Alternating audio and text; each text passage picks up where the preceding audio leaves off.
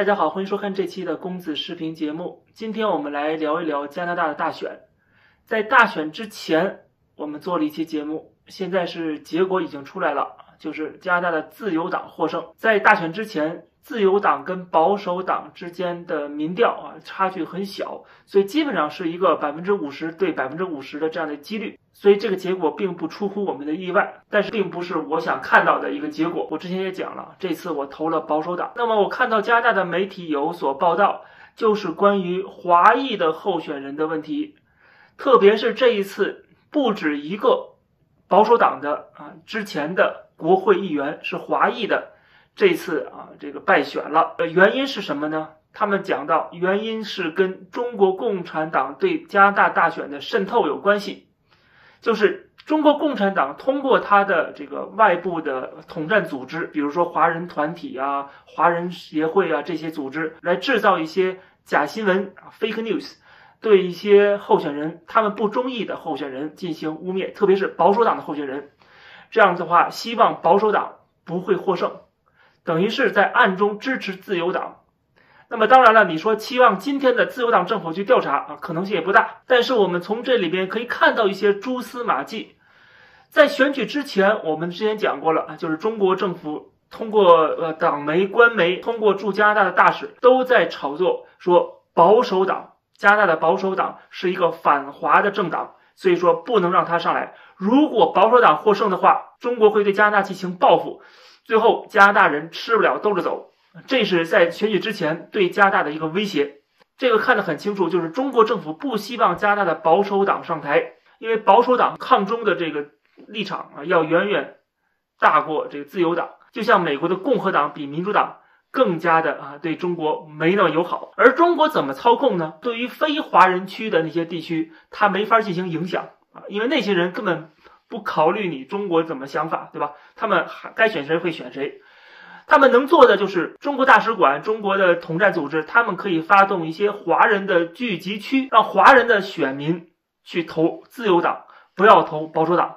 这样的话就可以改变一些华人区的最后的选举结果。而华人区的选举啊，这个候选人大多数都是华人，本身就是华裔啊，所以说就导致了我们看到这一次。在温哥华的一个候选人，他也是保守党的议员，叫赵锦荣，他这一次就被击败了，没有能够连任成功。据加拿大的《国家邮报》报道，就是在选举之前，华人当中就传播很多的信息。讲说这个人就是个反华分子，所以说坚决不要投他。微信公众号就有这样的文章说，请广传保守党国会议员赵锦荣提外国势力注册法案，打压华人社区。赵锦荣本人是香港出身的啊，所以说他对香港很关心。那么大家都知道，国安法对香港的自由民主的一个。压制，那么他对中国共产党当然是非常的反感，所以说他推出了这个法案，叫做《外国影响登记法案》。这个法案就是防止外国的政府来干涉以及渗透加大的民主制度，就是你是外国代理人，你是外国的政治组织的话。你跟这个加拿大的国会议员呐，或者是一些政府部门的员工啊，发生有些关系的时候啊，你必须要进行注册。这是针对有政治目标的政治团体的一个啊，就是审查。但是这些中文的媒体啊，华人的媒体，还有就华人的社区的组织，他们就把这个歪曲啊，说这个是针对华人团体的。赵锦荣就讲了，说如果你不从事政治的话，你不跟中国的大使馆有什么。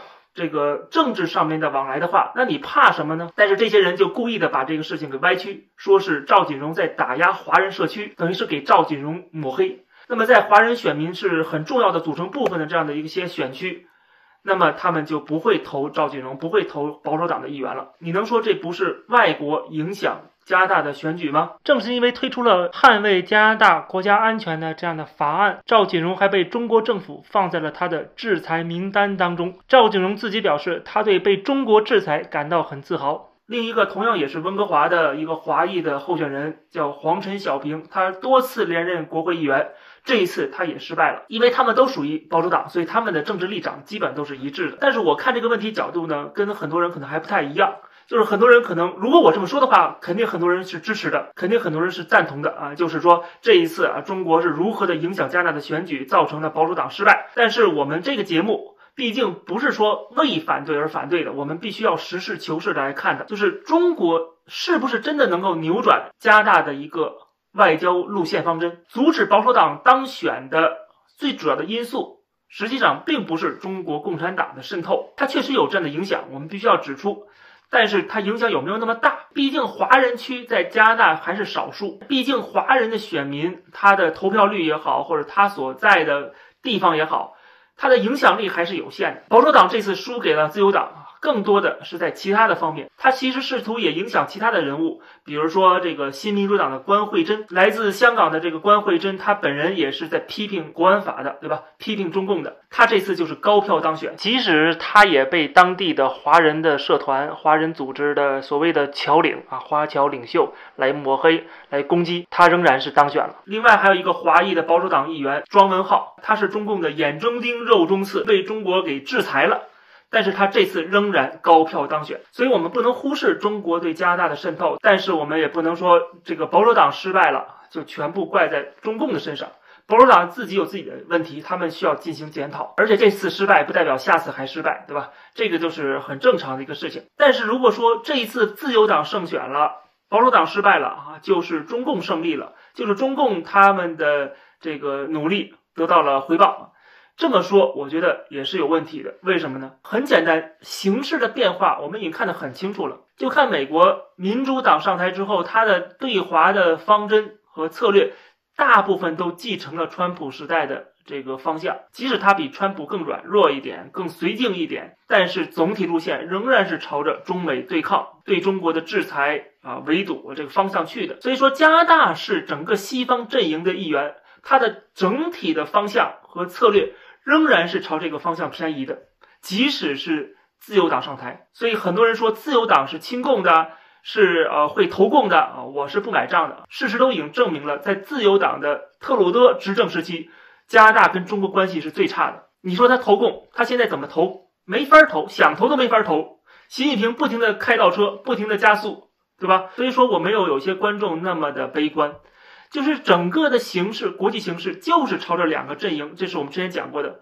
加拿大的整体的方向一定是站在整个的，不管是五眼联盟啊，还是北约呀，还是美国最亲密的盟友啊，它一定是这个立场。这是任何的国家，包括中国是无法改变的，同样也是加拿大的任何的领导人无法改变的。所以这种情况下，即使自由党上台了，中加关系就会变更好吗？在意识形态，在价值观。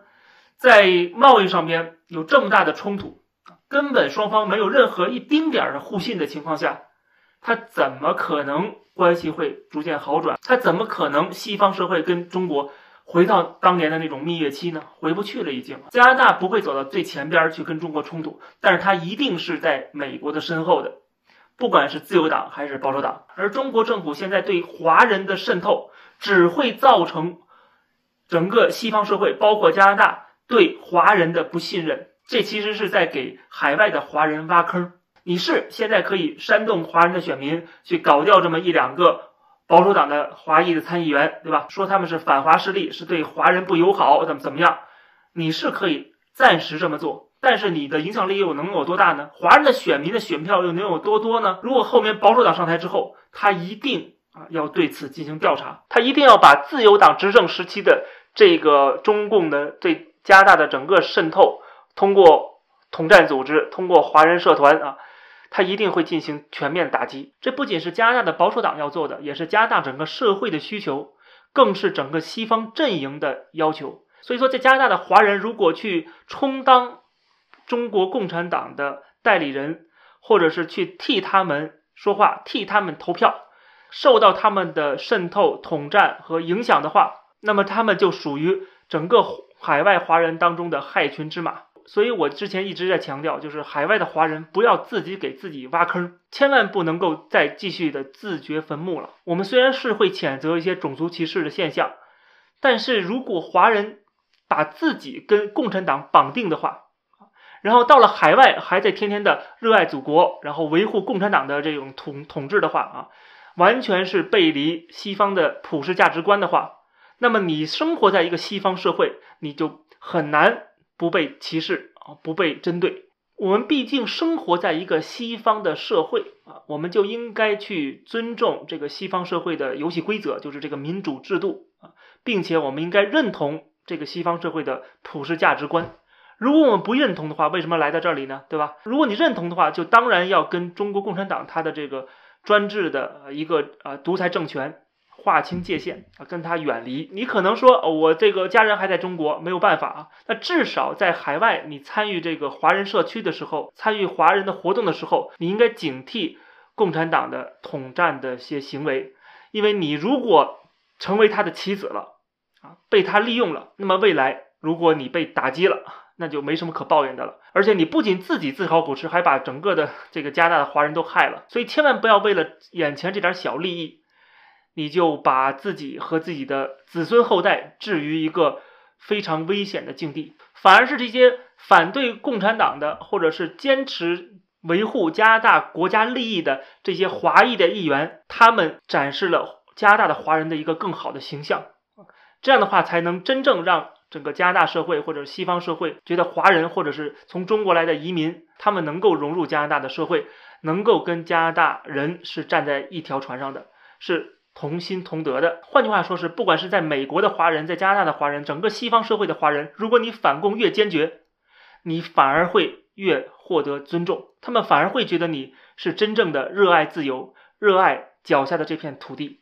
这期的节目就跟大家先聊到这儿，感谢大家收看，欢迎点击订阅这个频道，我们下期节目再见。